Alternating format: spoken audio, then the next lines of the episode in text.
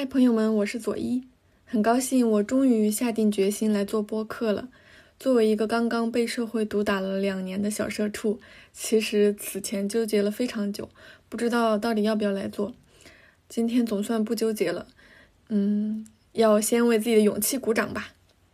嗯，去年呢有段时间居家，大家都知道的，那段时间工作量巨大，每天都是凌晨一两点钟才下班。导致我的视力受到了空前的挑战，患上了干眼症，然后十月份就开始长那个线粒肿，就是严重的要去做手术。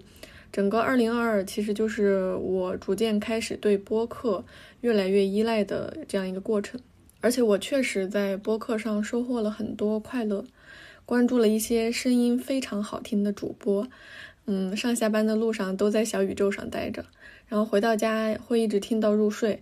有时候晚上一整晚都不会关，就放着播客睡觉。有时候我在想，小宇宙对我来说具有救赎的意义。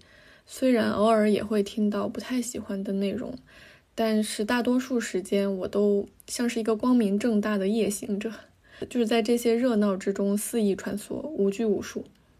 也听了一些类似读书分享的栏目，听了之后就更加明显的意识到。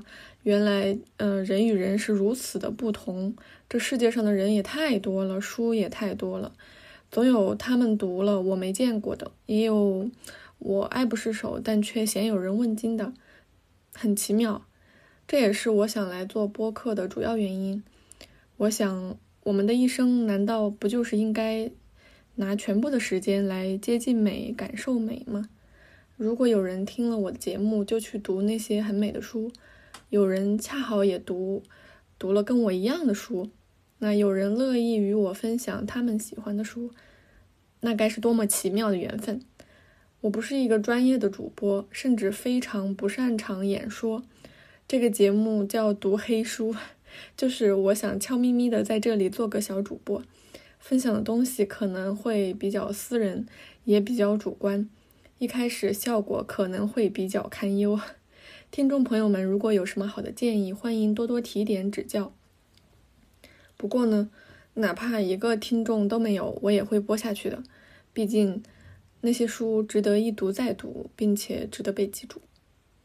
我是左一，接下来的每个周末，让我们都相约读黑书吧。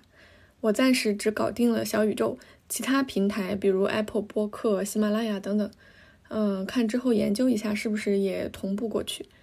欢迎您在新浪微博搜索“左一读黑书”与我互动。